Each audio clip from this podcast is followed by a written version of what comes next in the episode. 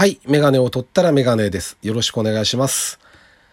えー、本当に3部作になってしまいました。これ後編です。間違いなく後編です。後編にします。はい。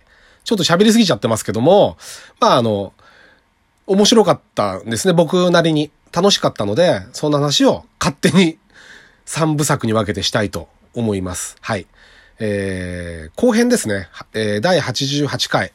ラジオにメガネ始めたいと思います。よろしくお願いします。はい。でですね、三峯神社まで、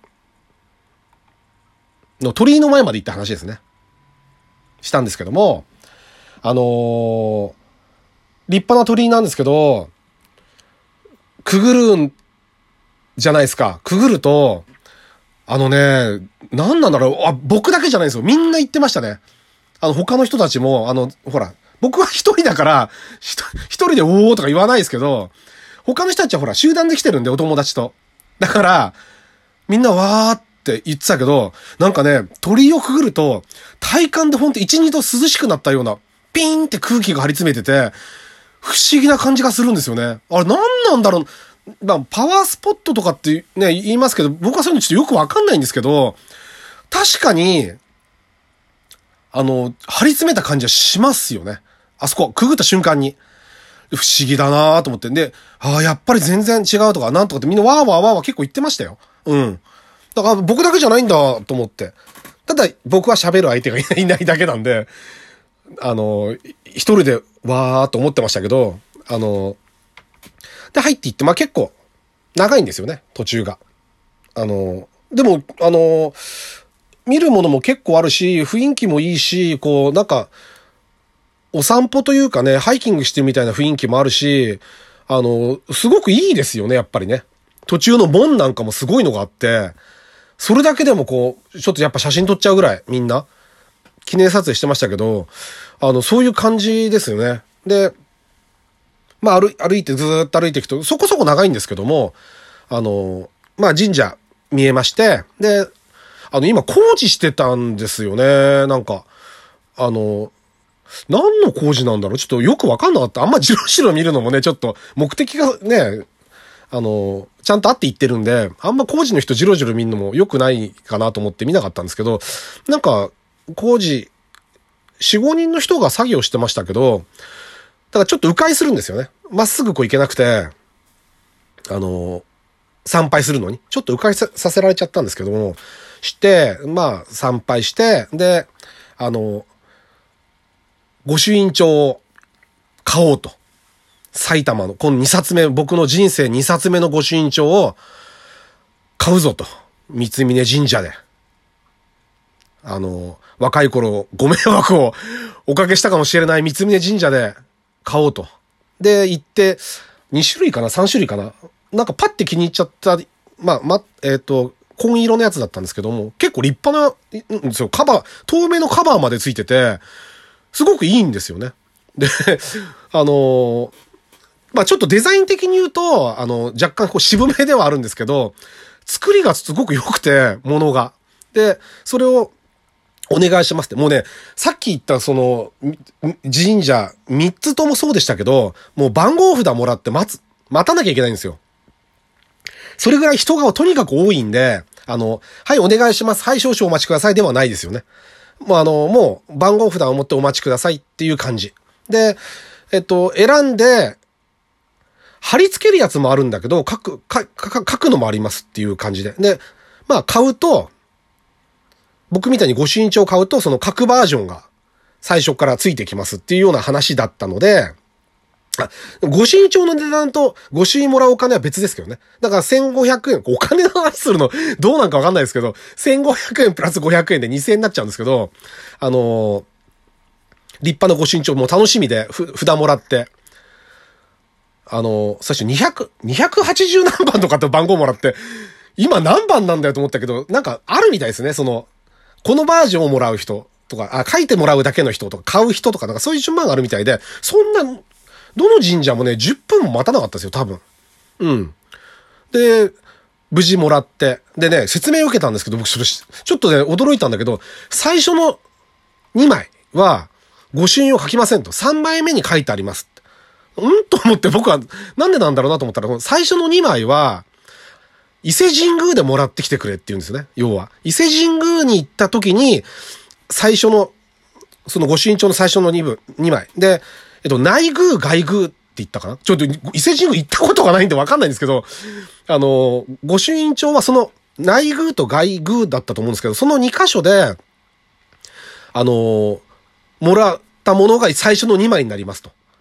で、ここの三峯神社の御朱印は3枚目になりますって言われて、ああ、そうですか、わかりました。じゃあ、いつか行った時にって、言ったんですけど、あの、行けるのかな？鈴鹿サーキット行った時に、とかでゆっくり行ってみたいなとかと思いますよね。誰か、一緒に行ってくれる人いないですか？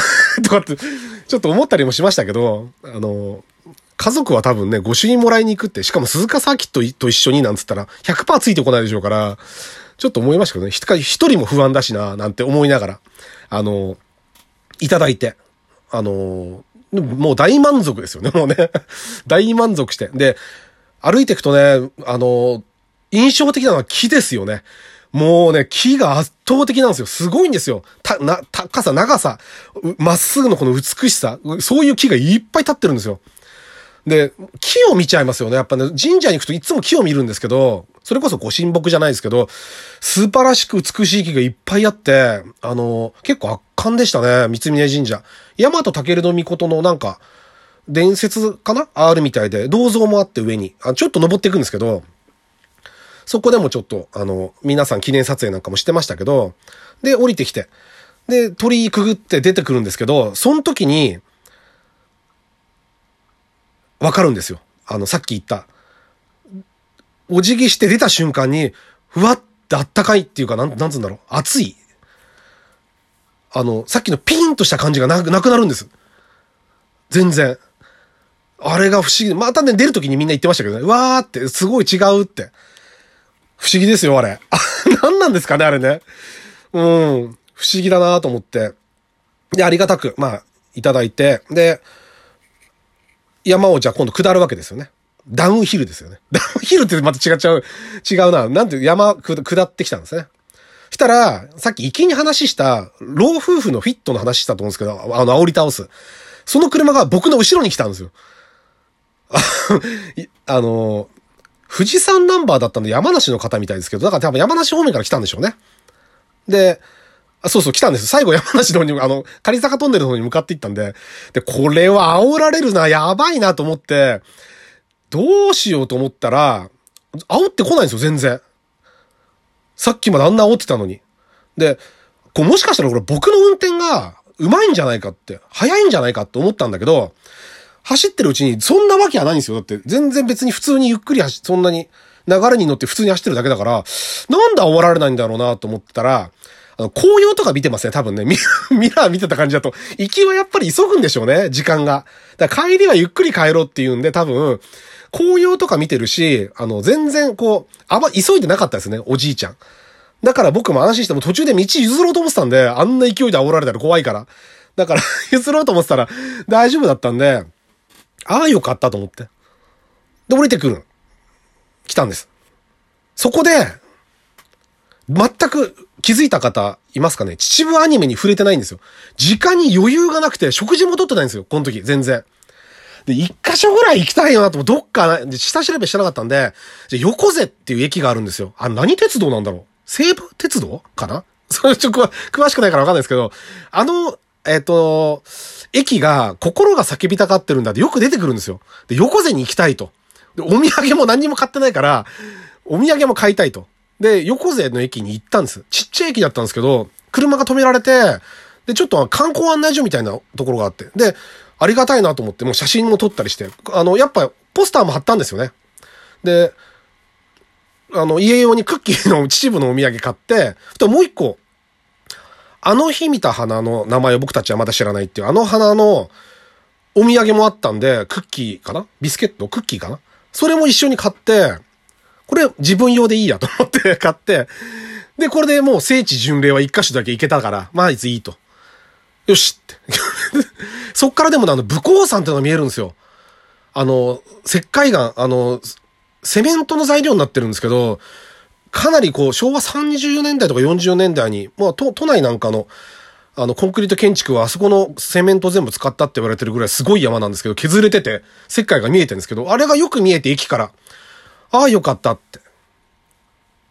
山も見えたと。横瀬の駅も見えた、見れた。見られた。よかった。じゃあ帰ろうって帰るんですけど、ここでも一箇所忘れてるんですよ。僕は、お、大変な過ちを犯してるんですよ。それは長瀞でドラクエウォークのお土産をもらいっぱくってるんです。忘れてたんです。で、行くにも、車を駐車場止めて寄っていけばいいんだけど、お土産屋さんの、僕と、あの、お茶をごちそうしてくれたお土産屋さんの横を通ると恥ずかしいじゃないですか。あいつまた来たわって。何しに来たんだろうって、なんか思われるんじゃないかって。いや、すいません、ドラクエウォークのって言うのも嫌だなと思って、どうしようと思ったんだけど、駐車場からちょっと歩いたところで取れたんです。なんとか。お土産が。深谷ネギかな。だからギリセーフでしたね。あの だから僕駐車場代で800円払ってるんですよ、2回分。ドラクエウォークのために。まあ1回目忘れた自分、長瀞の凄さに圧倒されちゃって忘れちゃったんですけど、忘れちゃって自分が悪いんだけど、あのー、それぐらい素晴らしかったってことですね。うん。何しに行ったんだっていう話になっちゃうんだけど、あの、ずっと気になってて、帰り迷ったんですよ。どうしようかな、どうしようかな。でももういいや、行っちゃえって後悔するから後でまた来れる、来ることはできるんだけど、せっかくここまで来たんだから記念にやっぱりお土産を、あの、ぜひもらいたいということで、あの、ちょっと揺りました。まあ、そんな感じで、えっと、ちょっと、だいぶ長くなっちゃったんですけど、あの、また細かい話すればまだあるっちゃあるんですけど、あの、ざっとお話しして3部作になっちゃいました。すいません。えー、後編まで聞いていただいた方がいらっしゃったらありがとうございます。はい。えー、第88回3部作でした。えー、ラジオにメガネありがとうございました。メガネを取ったらメガネでした。またよろしくお願いします。